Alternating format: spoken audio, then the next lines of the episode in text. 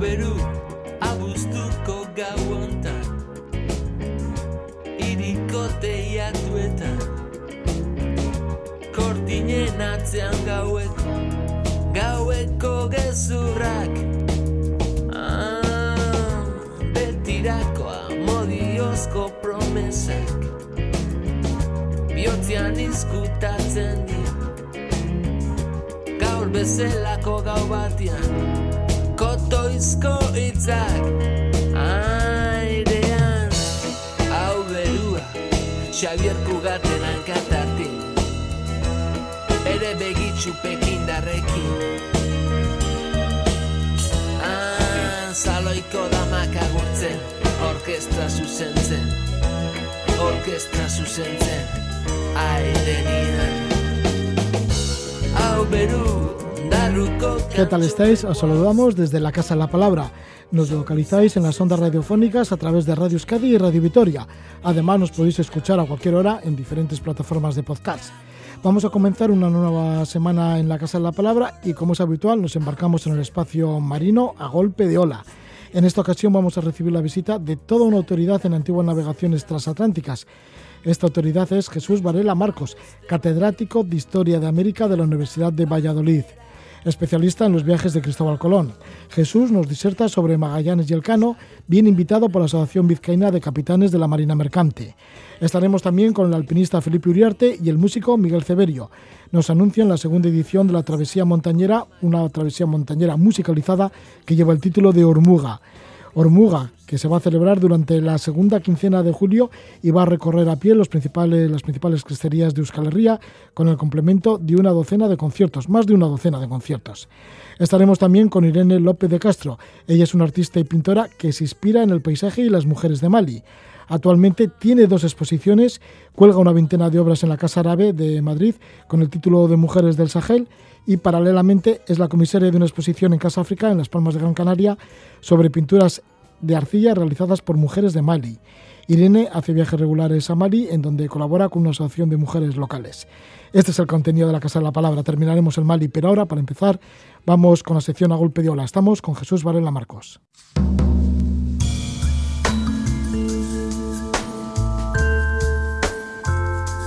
En la Casa de la Palabra, escenas marinas. A golpe de ola.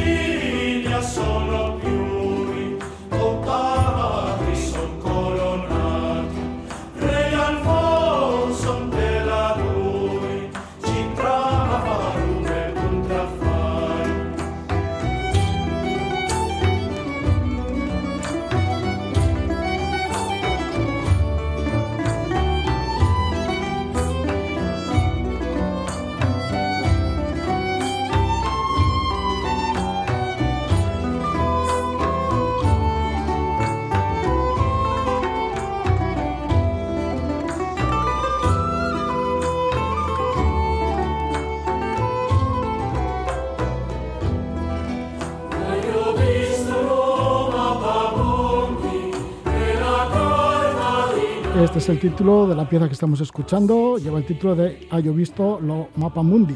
Lo hace Enrique Solinís a la guitarra junto con Luzca al Barroco Ensemble en un disco doble acompañado del libro que lleva el título de Juan Sebastián Alcano, El primer viaje alrededor del mundo. Y es que vamos a hablar de ello y vamos a recordar algunos aspectos de la primera vuelta al orbe de la expedición de Fernando de Magallanes completada por Juan Sebastián Alcano. Llega desde Valladolid, invitado por la Asociación Vizcaína de Capitanes de la Marina Mercante, Jesús Varela Marcos, catedrático emérito de Historia de América en la Universidad de Valladolid, director del Centro de Estudios de América Casa Colón, Ha publicado 28 libros sobre la historia de América y escrito innumerables artículos en revistas y representaciones cartográficas. Es especialista en Cristóbal Colón y ha ofrecido una conferencia en el Lichas Museum de Bilbao con el título de Fernando de Magallanes, Personalidad, Contactos y Objetivos. Le damos la bienvenida a nuestro invitado que llega de Valladolid, Jesús Varela Marcos. Muy buenas noches, Jesús. Hola, buenas noches. Bueno, es un honor compartir contigo este rato de radio. Y el honor es mío. ¿Cuál es la importancia de la cartografía para estudiar la historia de los descubrimientos? Porque sé que tú eres también un gran experto en cartografía. Pues es fundamental por cuanto que es la base sobre la que se podía partir para hacer nuevos descubrimientos. Se partía de un hecho que era el que estaba representado en un papel, que es un mapa, y a partir de ese hecho que se conocía, podía ser la costa española o las Canarias, se navegaba hacia lo desconocido y por un método de, ensayo y error o por lo que se llamaba entonces navegar a la estima, se iban descubriendo cosas que se, al descubrirse las islas o las costas se iban sumando al nuevo, al antiguo mapa, dando así un nuevo un nuevo formato, un nuevo patrón de, de cómo era la situación terráquea del momento. ¿no? Eso es lo que es la cartografía. Entonces, cuando ves un mapa, si no lo sabes interpretar, pues es como que no ves nada, lo usas de adorno, que es muy bonito, los, mapas son muy bonitos. Pero si lo sabes interpretar, puedes saber exactamente de qué tiempo son por las costas que están representadas. ¿no? Lo último que está representado, ese es el año a partir del cual se hace el mapa. ¿Me explico? Y si no aparece América, pues sabes que es anterior al descubrimiento de América, en 1492. Es una manera simple de interpretar un mapa, pero es una fuente muy fidedigna y oculta muy pocas mentiras, hasta que venga la política y las cosas las cambie, ¿no? Como puede ser el Tratado de Tordesillas, donde eh, las, las, las, las distancias se manipulan y entonces la Tierra, en vez de tener 40.000, tiene 30.000 kilómetros de circunferencia y, ahí está el problema. ¿eh? ¿Cuál es mío, cuál es tuyo? Sí, sí, así que algunos viajamos mirando el Atlas, pues viendo los países y los lugares, las montañas, las cordilleras, los océanos, y en tu caso, pues al estudiar los mapas te vas a viajar, pero a tiempos muy pasados. Te embulles en el pasado. Sí, yo mm, diré, mi problema a veces es que vivo directamente el siglo en que estoy trabajando, o sea, el siglo XV, el XVI. Yo pasear con Juana I de Castilla es muy fácil. Me voy a Tordesillas y en vez de ver a los señores que están allí, veo a Carlos I, Juana I de Castilla y veo el Tratado de Tordesillas. Para mí es muy sencillo. Es muchos años de trabajo, pero es muy fácil. Te voy a decir una cosa, la historia es redonda iba dando vueltas. Con lo cual, los problemas que aquellos señores tenían en sucesiones, por ejemplo, la sucesión de los reyes católicos con su hija Juana y Felipe el Hermoso, o después los comuneros, Carlos I, son los mismos líos que tenían que podemos estar viviendo ahora. Que si Aragón se iba para un lado, que si el otro iba para el otro lado. O sea, quiero decir que el problema de la convivencia entre los políticos nunca ha sido fácil. Vamos a ir con esa primera vuelta al mundo de Magallanes, de Elcano. Para conocer el desarrollo del proyecto de Magallanes y esa primera vuelta al mundo del Cano, nos tenemos que remontar a Cristóbal Colón, porque eres especialista en Cristóbal Colón, ya que Colón también iba buscando la tierra de las especias. Evidentemente, eh, en dos palabras, cuando Isabel la Católica termina la reconquista de Granada, necesita eh, nuevos horizontes y sobre todo recuperar lo que había perdido políticamente en el Tratado de Alcásobas, donde por ser reconocida como reina de Castilla, permite que Portugal se haga prácticamente dueña del Atlántico cuando llega a Colón y le ve, y su proyecto era hacer una autopista que fuera directamente a por las especias baratas y volver por el Atlántico sin pasar por Asia, dice, mira, este estará un poco loco, pero me va a venir muy bien. Me va a permitir, aprovechando que nosotros tenemos las Canarias, el tener una presencia en el Atlántico, recuperar otra vez la presencia castellana en el Atlántico. Me acuerdo, es una política muy inteligente. Entonces es Colón el que por primera vez pretende ir a hacer un gran negocio, que era lo que era un gran negocio de la especería, con una ruta alternativa. Tener la exclusividad de ir y venir fácil al maluco, a, la especería y hacerse rico. ¿De acuerdo? Ese es el proyecto. Es eh, hacer un viaje desde Castilla al Maluco y desde Maluco a Castilla y hacerse rico. Ese era el proyecto. Ya, pero se encuentra con un continente, con todo un continente. Exactamente. Y en sus tres viajes no consiguió pasar al otro Ni en los tres, ni en los cuatro, ni en nada. Eh, le sucede otro personaje muy famoso, que era Fonseca, y que intentan dar la vuelta al enorme continente. Entonces, el último pasaje de esa que ya se habían muerto todos estos señores, menos la reina Juana, daos cuenta que nunca sale la reina Juana en nuestra historia de España. Pero la reina Juana es la reina en cuyo reinado más descubrimientos del mundo se realizaron. Entre ellos, el descubrimiento del Estrecho de Magallanes que como bien sabéis no se llamaba Estrecho de Magallanes, se llama Estrecho de Todos los Santos porque se descubrió el 1 de noviembre, Día de Todos los Santos. Y otra cosa, no es en este, en este asunto que estamos tratando, los portugueses no tienen nada que ver. El que estén los portugueses metidos en esta historia es un hecho político a posteriori.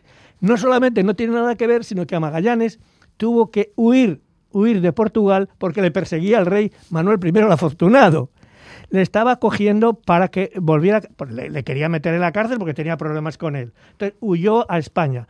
Se fue a Sevilla, allí se cayó, allí, allí se casó, tuvo un hijo y demás. Y mientras estaba haciendo esto y preparando el viaje para ir a los descubrimientos, los portugueses, el embajador de Portugal, le estaba persiguiendo continuamente. Fonseca le tenía que poner una guardia personal para, para librarse. Los portugueses siempre, siempre, siempre estuvieron en contra de esto, nunca estuvieron a favor. Lo que no entiendo es por qué en la historia, incluso ahora, eh, el, congreso que tuvimos en el año 18 en Madrid, en Valladolid, claro, evidentemente, que estaba el rey y todos los demás, ahí estaban los portugueses. Digo, ¿pero qué pintan? Se hicieron todo lo que pusieron, todo lo que pudieron para que no se llevara a efecto esto. Porque claro, era evidentemente peligroso para ellos porque les quitaba la exclusividad de la importación de la especería. ¿Me seguís, no? Claro, si hay otro que tiene una manera de traerte las especias por otro sitio y más barato, el, negocio tuyo te la arruina. ¿eh? bueno, con la idea ya estaba, ¿no? Después de los tres viajes de Colón estaba eh, Fonseca, Juan Rodríguez Fonseca, elaborando un plan científico, aparece ahí por ahí Magallanes y mm, deriva mucho la personalidad de Fernando de Magallanes respecto a la de Colón. Digo, como eres especialista también en Colón. Se parecen pues, mucho. se parecen mucho. Sí, porque mira, los dos llegaron a España perseguidos desde Portugal, tanto Colón como Magallanes, los dos. Los dos firmaron un, contrato muy, eh, lo que se llamaban las capitulaciones, ¿no? Capitularon uno en Santa Fe y pidieron dinero, siempre pedían dinero, porcentaje, en títulos nobiliarios y demás. Y el bueno de, de Magallanes también fue a Carlos I y le pidió honores, ser nombrado tal, un sueldo permanente para ellos y sus hijos y demás, ¿no? Y además los dos pidieron ser el jefe de esa expedición que iba, ¿no? Aunque no se fiaran mucho, pero en las dos circunstancias el, el, rey que se lo estaba concediendo, el rey masculino, o sea, Fernando el Católico por un lado y Carlos I por el otro, no estaban muy convencidos de que aquello pudiera funcionar. Había otra parte interesada. En el caso de Colón, la interesada era Isabel la Católica, que quería expandir su poder, y en caso de Carlos I, los interesados era Fonseca y los Aro y todo el grupo norte que estaba haciendo el comercio de la especería. Eh, por lo menos en esas cosas eh, se parecen. Lo que no se parece es que el bueno de Magallanes muere en el año 26, en el año 21 en el Pacífico, en Montán, y el otro, Colón, se murió en Valladolid, pero en la cama, con lo cual la diferencia es notable para la subsistencia. ¿no? Sí, Magallanes murió con las botas puestas, que se suele decir. Zarparon cinco naves el 10 de agosto de 1519. Magallanes era el capitán de la nao Trinidad, iba protegido por una tripulación de portugueses. Sí, porque aunque estaba prohibido que fueran más de tres o cuatro portugueses, consiguió hacer un pequeño grupo entre entre eh, sus más allegados, todos que vivían en Sevilla, eran portugueses que estaban todos emigrando hacia, hacia Sevilla. Sevilla era como el Real Madrid o el Barça de ahora, los que llevaban todo, porque todo se hacía desde Sevilla, ¿no? Iban allí a, a encontrar un trabajo. Entonces, como había bastante problema para completar el rol de los distintos barcos que navegaban, pues fue más fácil conseguir que entraran 12, 12 eh, de nacionalidad portuguesa en el barco, ¿no? Y todos los demás eran, en una buena parte, eh, castellanos y 8 o 10 eran europeos. Había, había italianos, franceses, eh, algún, algún alemán, también había un inglés, o sea, había de bastantes. Y vascos había bastantes, claro. Sí.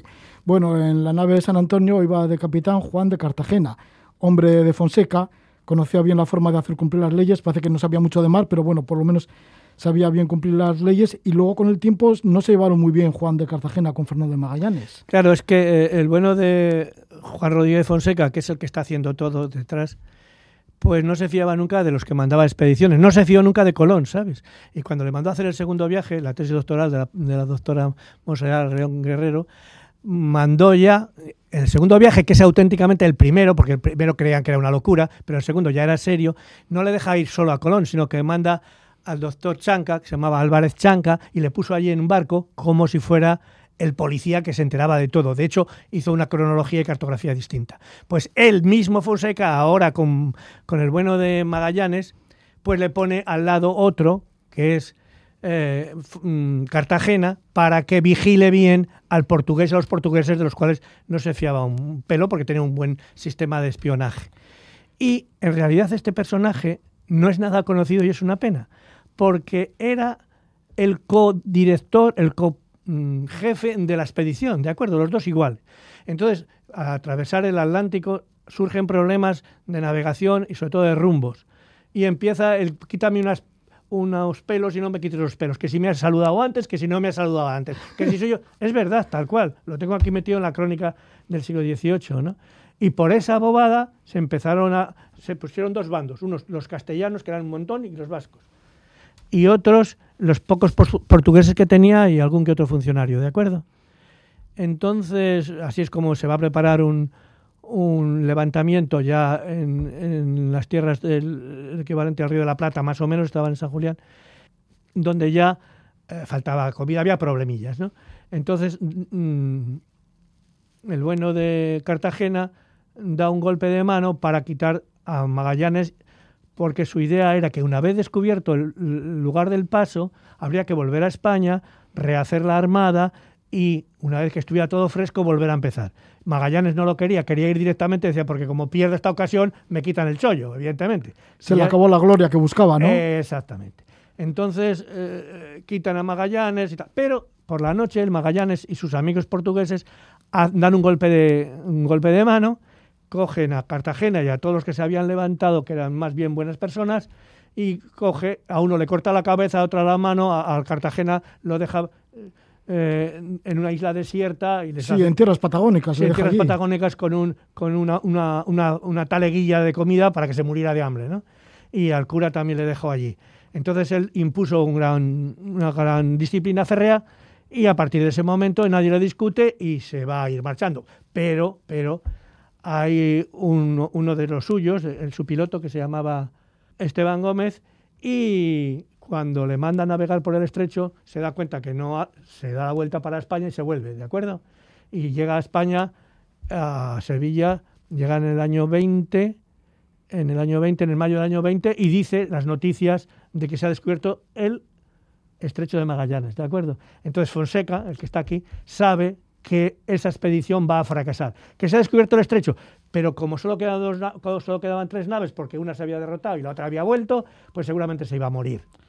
Ya, y sí que se murió, fue asesinado, pero continuaron otros hombres y finalmente el Cano sí que dio la vuelta al mundo.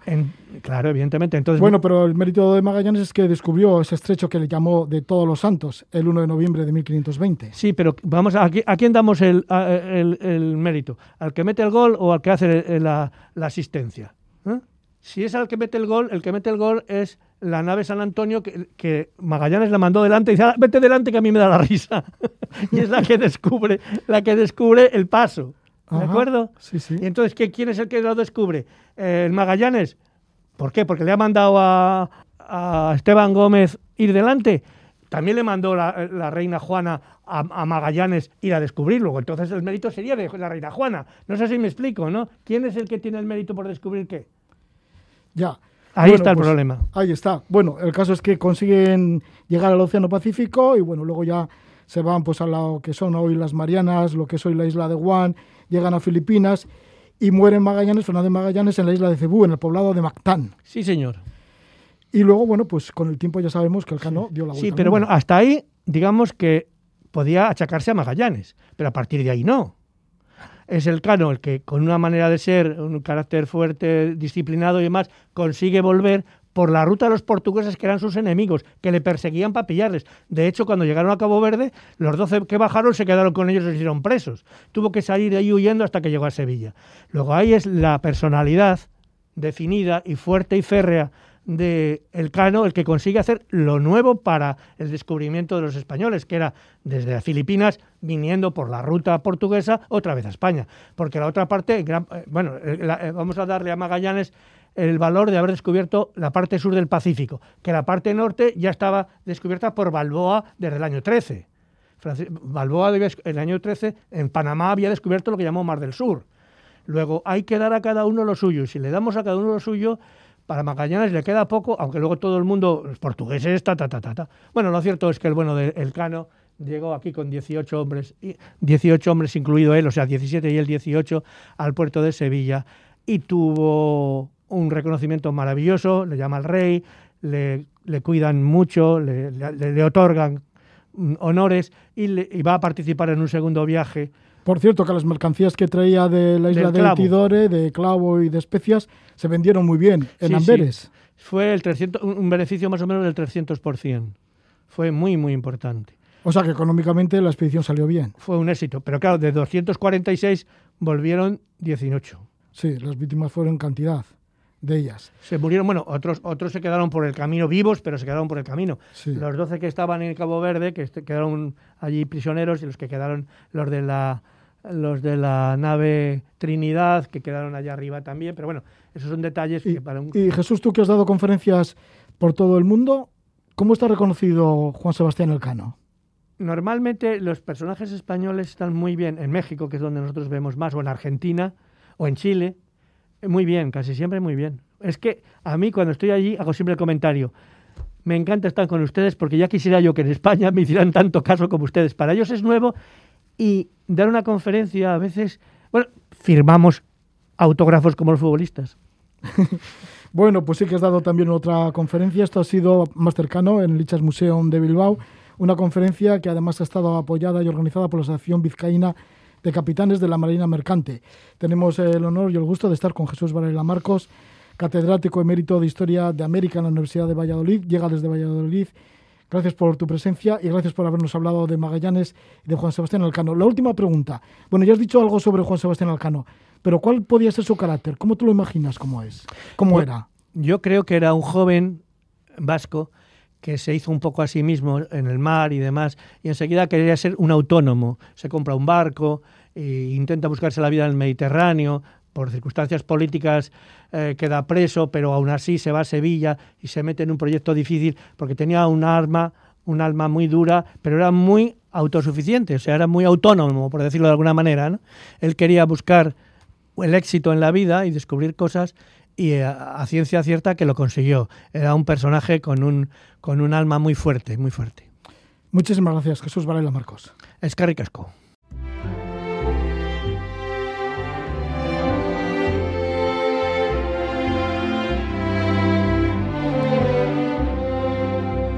Agurta banoa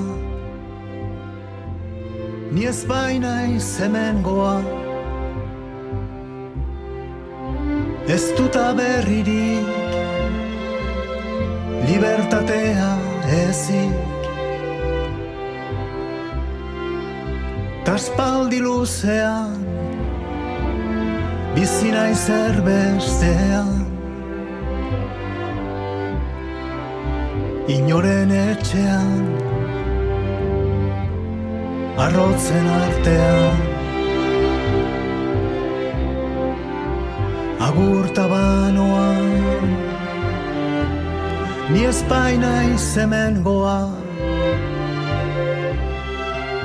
Ez dut ekipairik Nere gitarra baizik. Ta zure itzala Iparratz bezala Da Amaigabea bidea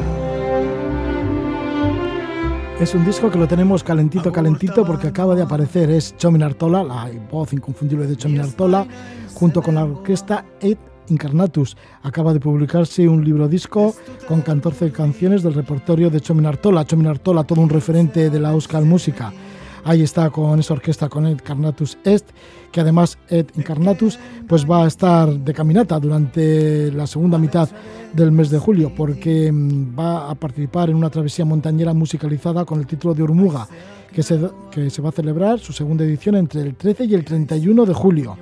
Se camina a pie durante 19 etapas por una larga cresta de oeste a este que distribuye las aguas de los mares Cantábrico y Mediterráneo, desde el macizo de Salvada a la Mesa de los Tres Reyes en el Pirineo. Como complemento, se estima que haya unos 16 conciertos en plena naturaleza en las que actuarán diversos cantantes y músicos, todos ellos acompañados por la orquesta Ed Incarnatus. Anunciamos la segunda edición de Hormuga con dos de sus organizadores. Así tenemos con nosotros al músico Miguel Ceberio.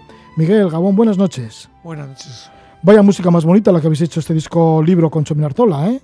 Pues sí, bueno, la, verdad es que los originales ya eran muy bonitos y muy atractivos y ha sido pues, darle una nueva vuelta a todo aquello que ya tenía sus años y sí, yo creo que ha merecido la pena. Pues sí que ha merecido la pena. Bueno, y también estamos con el alpinista Felipe Uriarte. Felipe Gabón, buenas noches. Gabón, Roge. Bien, Felipe, pues es la segunda edición de Urmuga. Estuviste organizando la anterior, además fue todo un éxito. Ah, salió un documental, lleva el título Urmuga, que se presentó en el Mindifield Festival, así que todo de maravilla, ¿no? Sí, la verdad es que la primera edición, el 2020, Urmuga, mm, pues salió redondo eh, y cuando se empezó a organizar estábamos en pleno eh, Ichialdia, ¿no? en pleno confinamiento, confinamiento y, bueno, no fue fácil. y, fue sorprendente. lo cierto es que el tiempo también nos ayudó mucho, nuestra buena suerte habitual también nos ayudó mucho y, realmente el esfuerzo de todos, tanto de músicos como de montañeros, hizo que, que Urmuga, la primera edición, fuese eh, redonda. Y eh, la, canción que has puesto, eh, Roge, es muy interesante porque mm, habla de viaje, ¿no? Y, y, Urmuga, de alguna manera, en gran manera, es un viaje, ¿no? Es un viaje a, través del País Vasco, de oeste a este, en el que mm, vamos caminando y los músicos van mojando todo el país de, música hermosa. Miguel, ¿por qué esa combinación de música hermosa con montañas hermosas? Bueno, la verdad es que nuestra orquesta, que este año cumple 25 años, siempre ha estado caracterizada por hacer cosas bastante, un tanto eclécticas, ¿no? Mis aficiones, además, son esas, la naturaleza, el monte y la música. Y era bastante evidente. Lo que es bastante extraño es que antes a nadie se le haya ocurrido hacer algo así. Y luego, pues bueno, pues teniendo un referente montañero como Felipe desde que era un enano, pues ¿qué quieres que hagamos? Pues, pues algo así, tan, tan hermoso. Sí, también igual era quizás por inspirado por la situación de pandemia de vivir un concierto al aire libre y además vivirlo, pues fíjate, en parajes naturales bien bonitos. Eh, no, realmente el inicio, la idea de Urmúa crece, nace, eh, Roge, eh, en el 2018 en el pueblo de Dimboche, eh, debajo de la pared sur del Ose, a 4.370 metros. Entonces aquel año eh, recordarás que había viajado con un grupo de chicos y chicas vascas y con otros tantos sherpas jóvenes hicimos una expedición en la zona del Everest. ¿no? Y para cuando fui allí con aquel grupo, eh, Miguel y los dos ya habíamos hablado de que teníamos que hacer algo en la que eh, íbamos a, unir la música y la montaña, ¿no? Y, estaba allí en la muga, en la muga que hace el Himalaya entre Nepal y Tíbet, que nunca ha sido muga, porque los Sherpas pasaron de Tíbet a Nepal para crear su nueva vida en el sur del Himalaya. Eh, fíjate, una, una muga tan grande como es el Himalaya, con montañas de 8000, no fue muga para las personas. Y, entonces de ahí surgió la idea, ¿no? Concho, eh, Urmuga. También tenemos nosotros mugas en el País Vasco, como bien sabes, más de una. Y entonces, aprovechando esa muga geográfica que divide las aguas, ahí se nos ocurrió, eh, concretamente a mí se me ocurrió allí en Dimboche, el, crear Urmuga. Y entonces, en nada más llegar acá, de regreso de Himalaya, eh, hablamos Miguel y los dos y nos pusimos de acuerdo para comenzar Urmuga el 2020 y entonces apareció el bicho, apareció el COVID y nos puso dificultades, pero bueno, eh, fuimos capaces de, de darle la vuelta al asunto. ¿Qué esencias naturales y culturales se encuentran en este camino, en esta divisoria de aguas, en Ormuga? Hombre, pues los paisajes parece que los conocemos todos, pero tenemos mucho desconocimiento y es un descubrimiento de algo tan esencial como lo que tenemos al lado de casa, ¿no? Pero además, si a eso le añadimos una situación para casi todos nunca, nunca vista ni escuchada, como es tener delante tuyo en un bosque, en un prado, en un, en un agujero, una orquesta, unos cantantes, un, un espectáculo entrañable, muy íntimo. Eh, bueno, pues hace que, que, lo que se lo que se vive esos días es algo muy, muy intenso. Felipe, ¿y es un caminar así lento de cima en cima, de río a río, de árbol a árbol? Eh, sí, en 19 días, eh, Roge. 19 días es un viaje en sí, ¿verdad? Y, y hacer un viaje de esa manera eh, en tu propio país, en tus bosques, en tus collados, en, en tus cumbres, pues eh, le da un, eh, una, emoción especial. No estás en Himalaya, no estás en Alpes, eh, estás en, tu país. Y eh, redescubrir el país, lo, hermoso que es.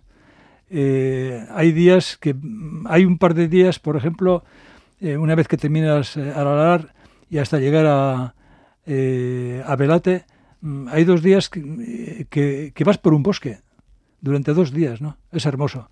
Y entonces, eh, redescubrir otra vez tu país, ahí eh, tiene un punto eh, muy, muy interesante, Roge. Es viaje doble, es, es regresar a tu país de alguna manera, ¿verdad?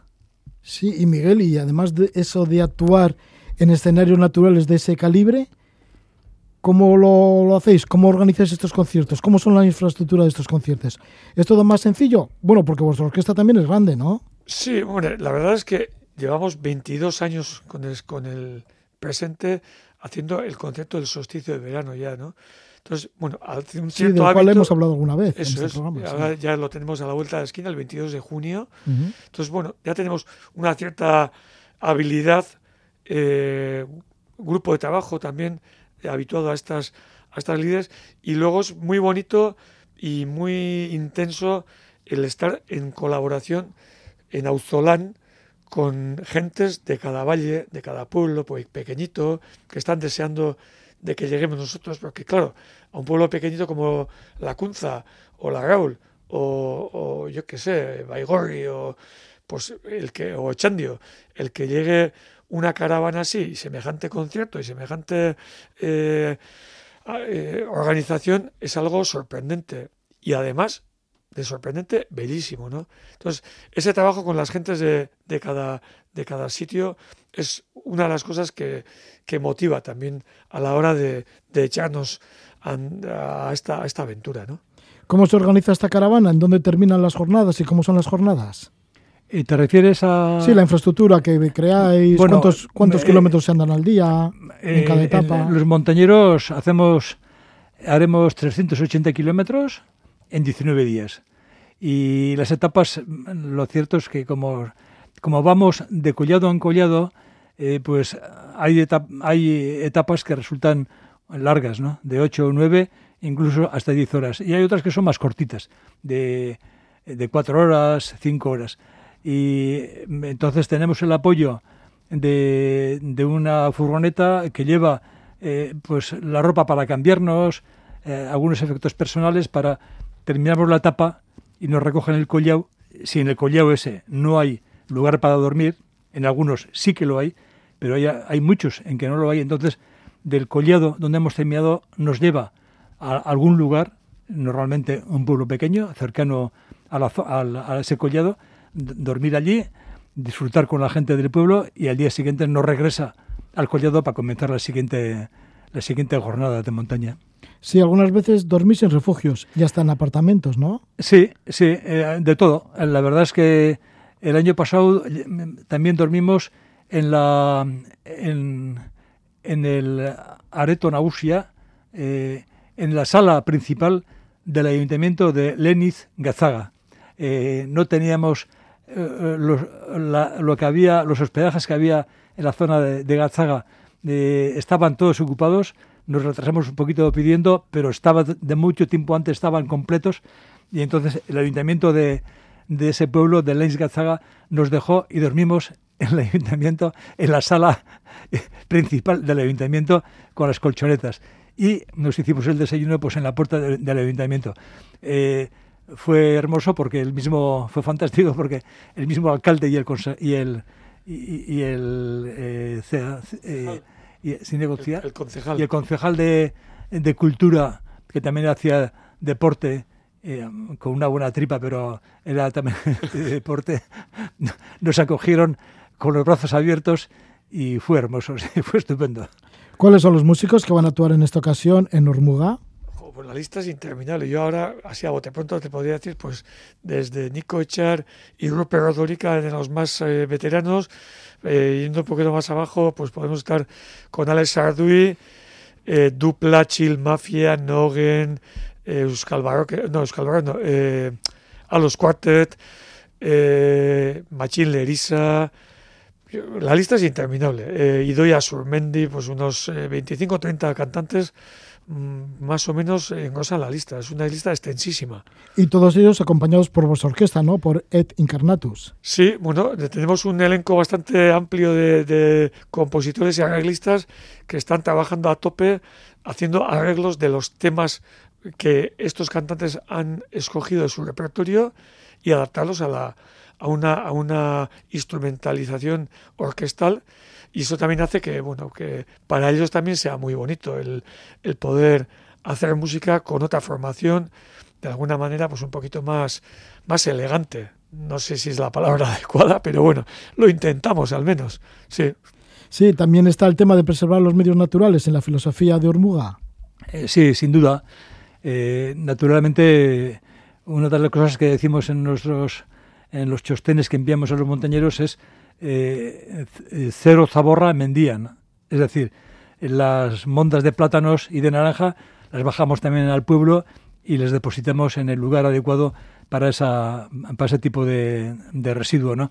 Eh, sin duda, eh, eso como te digo como caso extremo, pero eh, este año eh, celebramos, un- eh, iniciamos en Urumuga eh, una, una nueva faceta que le llamamos eh, Cuidemos de Urumuga. El año pasado, eh, creo que te lo conté, eh, Roge, me encontré con Sí. una eh, vieja haya trasmocha en el recorrido Sí, en Aramayona. en Aramayoa, sí. Y, y allí, pues, hablé con ella y, y me habló de los años que tenía, cerca de, de 200, más de 200. Y entonces este año vamos a hacer, delante de esa haya, vamos a hacer un pequeño, eh, un, un pequeño eh, concierto con, con un chelista, eh, un Versolaris, el coro del pueblo de Aramayo, y, le vamos a dedicar pues un tiempo, de alguna manera, para reivindicar la necesidad que tiene nuestra, eh, nuestra nat- naturaleza de ser cuidada, de ser protegida, de, de mantener los, los, los, antiguos bosques y, evitar de plantar millones, de, miles de hectáreas de, de eucaliptus. Eh, entonces, eh, de esta manera queremos un poco reivindicar ¿no? Eh, nuestro bosque autóctono de hayas y robles y otros árboles. Pues ahí os espera esta ya de Aramayoa, que te habló en la anterior edición de Ormuga. Os esperan además muchísimas emociones. Ormuga que se va a celebrar en su segunda edición entre el 13 y el 31 de julio. Estamos con dos de sus organizadores, el alpinista Felipe Uriarte, Miguel Ceberio, músico de la orquesta Encarnatus, y ahí se combinan las dos, el montañismo, las dos facetas, el montañismo y los conciertos musicales. Pues gracias por toda esta información, Felipe Uriarte y Miguel Ceberio. Dejarnos ya el contacto para el que quiera sumarse a esta larga travesía. Bueno, eh, para, para montaña mm, eh, lo ideal es escribir a info abildua eh, arroba mendiacetarriac.eus y teléfono 948 51 3233. Ahí, aparte de montaña, también os podrán informar sobre los conciertos. Y para los conciertos también podéis buscar eh, www.urmuga.eus. ormuga.eus. Pues muchísimas gracias, Felipe Uriarte. Es un honor tenerte con nosotros una vez más y muchísimas gracias a Miguel Ceberios. Qué recasco. Roge, siempre un placer en, entrar en tu casa y sentarte contigo a charlar. Siempre un placer. Es que recasco, Zuri. Bueno, pues que, que, se repita mucho, Felipe. Pues por, por, por mi parte es lo mismo. Soy un, un escucha asidua a, a, tu, a tu programa y que sigas, que sigas que esto es una, una gozada. Vale, Miguel Severio, gracias por el ánimo. Es que recasco. Aupa, Roge. Aupa. Aupa. dibibo ni mingo ko kelen ya be sanga la dibi wanyala eh eh dibibo ni mingo ko fadi ya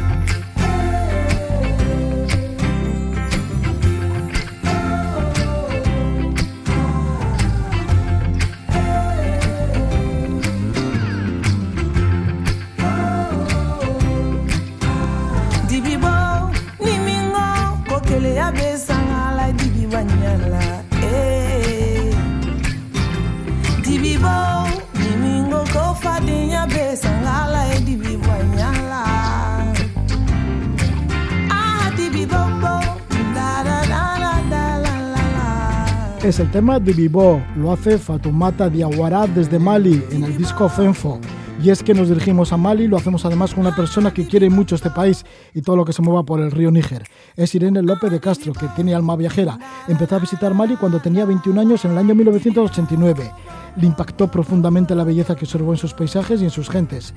El río Níger se convirtió así en su musa para la pintura y a lo largo de los últimos 30 años pues ha regresado en numerosas ocasiones, la última de las cuales fue en febrero de 2020, antes del confinamiento por la pandemia de la COVID-19. Irene López de Castro tiene dos exposiciones paralelas relacionadas con el arte maliense. En la sede de la Casa Árabe en Madrid acoge la exposición Mujeres del Sahel. Incluye una veintena de obras propias de técnica pictórica mixta, más los cuadernos de viajes de Mali y Burkina Faso. Una exposición que está hasta el 25 de julio. Y luego la otra es en Casa África, esto en Las Palmas de Gran Canaria. Irene es la comisaria de una muestra de arte en el que se emplea la técnica del bogolán, llamada pintura de arcilla o barro.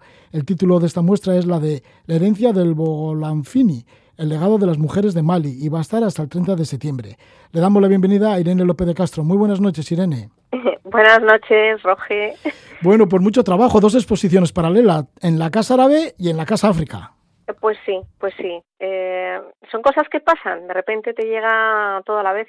Además estaba también escribiendo mi libro sobre las memorias de viaje, que llevo mucho tiempo queriéndolo terminar, lo he tenido que parar. Esto ya era demasiado. Terminar las tres cosas a la vez no se podía. Así que que nada, eh, desde hace cuatro meses a tope preparando las dos y bueno, la verdad es que lo ha resumido muy bien, así que ¿qué quieres que, que, que, hablemos un poquito de la de Madrid, la de Mujeres del Sahel, por ejemplo? Sí, enseguida hablamos de Mujeres del Sahel, pero primero sí. me gustaría saber qué te transmiten los pueblos que viven que viven a las orillas del río Níger, porque ya decimos que llevas 30 años vinculada a estas mujeres, ¿no?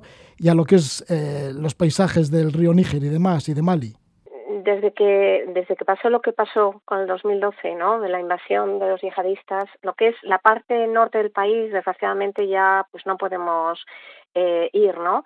Eh, yo he vuelto a Mali hasta en, febrero, fui al festival de Segu, Segu Art, o sea, hasta Segu sí que se puede ir, sin problema, ¿no? Pero la parte que yo, en la cual he viajado muchísimo por allí, eh, de hecho he estado en Tombuctú hasta cinco veces, y, y, y cuando empecé a viajar a, Tombuctú, en Tombuctú, eh, realmente eh, ya lleva 10 años, diez años recorriendo eh, Mali. A mí me parecía realmente de, un lugar mmm, muy sencillo y a la vez tan sencillo que era mmm, o sea, muy cerca de la pureza, de, lo, de, de, de la vida como debió de ser antes para todos, ¿no? Entonces, lejos de nuestras influencias occidentales, de la contaminación en todos los sentidos. O sea, la sensación era como si el tiempo se hubiera parado, pero hace siglos, ¿no? Y eso a mí me, me atrajo mucho para, para lo que es la pintura que yo he ido desarrollando, donde el tiempo no existe. Entonces, aunque es verdad que hace mucho que no mm, no puedo viajar a esos sitios, estoy segura que la vida sigue siendo igual al lado del río Níger. O sea, no creo que haya cambiado mucho. Está, eh, está bien, sí, está bien eso de la pintura donde el tiempo no existe. ¿Y mm. cuáles son los colores y las texturas que inspiran estas pinturas que tienes ahora en, en Casa Árabe? Para, para, para mí Mali siempre será del color mmm, dorado, que es el Sahel, ¿no? Para mí, aunque cuando llueve eh, crece, ¿eh? crece verde y muy fuerte, pero es un poquito raro eso. Normalmente es el color de las dunas, el color color dorado, ¿no? Entonces en, la exposición eh, de Madrid hay una selección de obra, quizá los últimos, eh, los cuadros más antiguos son del 2017, porque estuvieron también en la exposición que me organiza la Embajada Española en Bamako, en el Museo Nacional.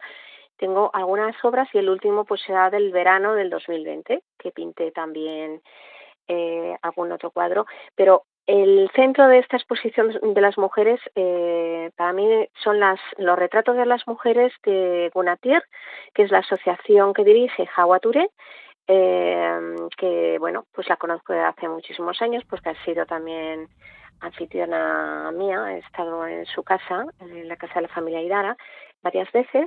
Visitar Tombuctú con ella fue algo muy especial porque, claro, ella conocía a todas eh, y, era muy fácil acercarse a ellas. Entonces, para mm, desde siempre, desde el minuto cero que yo aterricé en, en Mali con 21 años, me impresionó muchísimo eh, la belleza de, que tenían las mujeres de allí eh, por la estética, por sus vestidos también muy tradicionales, pero luego mmm, el modo de ser, eh, lo dinámicas, las, mmm, siempre están haciendo cosas y sacando a las familias, eh, organizando iniciativas para ayudarse entre ellas. Eh, entonces, bueno, pues quieras o no, pues yo no puedo viajar simplemente sin, o sea, lo bonito es contactar con la gente de allí. Y de hecho hoy aprendí francés en Mali para entender lo que me estaban contando, porque yo quería, claro, me gusta hablar y me gusta entender, pues eh, se me desarrolló, se me desarrolló el, el, idioma de repente, pues, pues, pues me podía comunicar. Y entonces eh, todo esto está reflejado en la exposición. O sea, quien vaya a casa árabe con mujeres del Sahel, lo que van es a, a entrar en, el, en mi mundo de inspiración eh, que es el mundo de ellas, en concreto en esta exposición, porque ellas son las protagonistas. O sea, mi obra está para hacer de puente. Ahí estamos con, con esos cuadros que, que acompañan el trabajo de ellas, en, el cual ellas llevan años desde la invasión yihadista se bueno, pues después ellas vieron que realmente se tenían que asociar para protegerse entre ellas, que estaban mejor en grupo porque unas podían ayudar a las otras al final eh, forman esta asociación. Gunatier significa encuentro y aquí hay eh, mujeres de diferentes etnias y todas unidas por, por lo mismo, que es eh, mejorar la vida de todos, de la familia y en concreto limpiar la ciudad de Tombuctú con, con campañas anuales que han hecho, bueno, pues Tombuctú Bell o Esto Plastique o una que hicieron muy bonita que era con unos artistas locales para trabajar escultura con ellos. Y entonces bueno pues por dentro es plástico y por fuera es una escultura. Y eh, bueno Hawa que fue la impulsora de, de este de esta iniciativa eh, ella lo que quería era pues que los niños aprendieran su historia quiénes eran los personajes de la historia de Tombuctú a través de las esculturas. Entonces bueno pues eh, han hecho una caravana de camellos que son esculturas eh, que están por ahí por la ciudad eh, no sé son cosas Sí, bueno, que ahí van reciclando. Bonitas. Sí, van reciclando el plástico sí. a través de la asociación Guratiere, ¿no? Y ahí están las mujeres sí. amigas tuyas en relación a la asociación en la cual has sacado esos retratos. Y entonces está esa exposición en la Casa Árabe de Madrid. En Casa Árabe pues se da más información de todo ello, de toda esta exposición y cómo se puede ayudar también a la asociación Guratiere. Y por otro lado, ya hemos dicho también que en Casa África también tienes exposición. Y esto eres comisaria, aunque tienes dos obras también, pero eres comisaria de obras de otras mujeres de Mali que trabajan la técnica del bogolán. ¿Qué es el bogolán? Sí. Mm, el bogolán es una técnica de Mali, eh, bueno, digo Mali, pero también se da alrededor, en Burkina, en Senegal, en Costa de Marfil, pero realmente el origen tiene que ser maliense por el nombre, que es Mambara. Bogo es tierra, lan, resultado, fini, tela, significa el resultado que da el barro sobre la tela. Y es exactamente eso. Ellos preparan las telas con los tintes naturales que dan un color ocre y luego el barro tiene un contenido en óxido que al tocar el, tinte, que tiene taninos, pues eh, al tocar la tela teñida se oscurece de tal manera que bueno pues pueden conseguir hasta un negro intenso si lo tienen varias veces. Y las mujeres descubrieron eh, hace ya siglos esta técnica y empezaron a trabajar sus paños y otras prendas de la familia pero fundamentalmente lo más conocido son los paños de Bogolanfini de, de las mujeres donde además utilizaban bueno pues dieron forma a a, una, a una pictografía, o sea, los ideogramas que ellas inventaron para, para, para escribir, para comunicarse, y era un lenguaje secreto de ellas. Entonces, esto está contado en la exposición para que, o sea, la exposición es un gran homenaje a las creadoras, a las pioneras de este arte, eh, que, y se llama El legado de las mujeres de Mali porque a partir de, el inicio de la exposición donde se cuenta todo lo que fue el origen y lo que significan los paños que hay allí cómo era la técnica pues ya se pasa a ver qué pas qué sucedió para que esto no se perdiera. Y lo que pasó fue que en 1978 eh, en el Instituto Nacional de las Artes en Mali los artistas, eh, en concreto los que forman el grupo Casobane, con Kanyura Koulibaly a la cabeza, y en estilismo de moda Chris Seidu, ellos eh, decidieron revalorizar tomaron la técnica de sus madres, que en la ciudad no la conocía casi nadie, y en vez de usar acrílico y óleo empezaron a usar esto porque sabían que podían hacer, que seguramente se podía pintar con ello. Y en la exposición hay una zona dedicada a arte contemporáneo donde hay ocho, ocho ejemplos de artistas diferentes. Yo tengo un cuadro, ¿verdad? Pues yo también he pintado con bola, mm, de, desde Ismael de Abate, Turner, eh, Idris Aguro, mm, Lati Barry, que son jóvenes con los eh, ya pioneros que son el grupo Casobane, Canjura Koulibaly, eh, Ismael Abate. Pues una eh, muestra de, de, muchas mujeres de esta técnica sí. del bongolán, llamada pintura sí. de la arcilla o barro. Sí. Y esta muestra que se titula La herencia del bongolafini, el legado de las mujeres de Mali, que estará hasta el 30 de septiembre en la Casa África, que se encuentra en Las Palmas de Gran Canaria. Y luego también hemos anunciado otra de las expo exposiciones de Irene López de Castro con nosotros aquí. Bueno, pues esta será en la sede árabe. Bueno, es en la sede árabe en Madrid que acoge esta exposición Mujeres del Sahel, en el que aparecen obras propias de Irene López de Castro, de su, de su experiencia y de su inspiración allí en Mali y con las mujeres de Mali. Muchas gracias, Irene López de Castro, por esta conexión que tenemos con Madrid. Que vaya todo muy bien. Mucha suerte. Adiós, gracias. Nosotros también despedimos el programa y lo hacemos con la música del nuevo disco que acaba de aparecer, el disco libro de Chomin Artola, junto con la orquesta Eight Incarnatus. Son 14 canciones del repertorio de Chomin Artola y con una de ellas nos vamos. Que disfruten muchísimo de la noche, Gabón.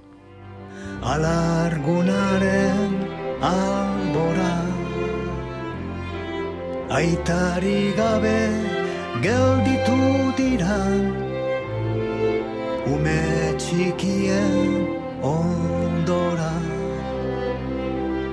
ama gaixoa zoroan zean begira izarlekura nere umien aita genuna iges junzai guzerura Nere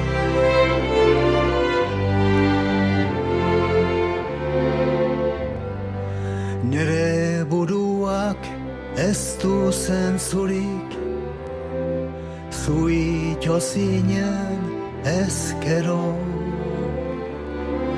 Zure itzala bilakan abil Goiz guziz eta gauero Aita txonun da galdezka dabil txikiena egunero. Nik etorriko zerala esan ez zera etor gaur gero.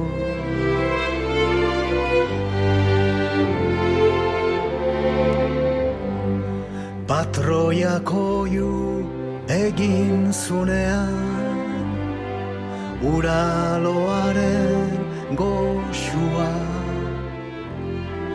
Azkar esnatuz pixkola altxatu Zinan ere zenartxua Nork esan gozun izan ikantzu Bulartzuta osasuntzua Azkenekoa izango zala Erdilotako muxua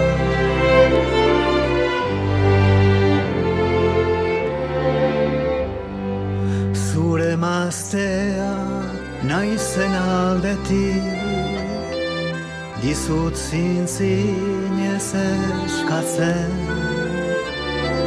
Zauden lekuan saiatu zaitez gauza honeri iristen.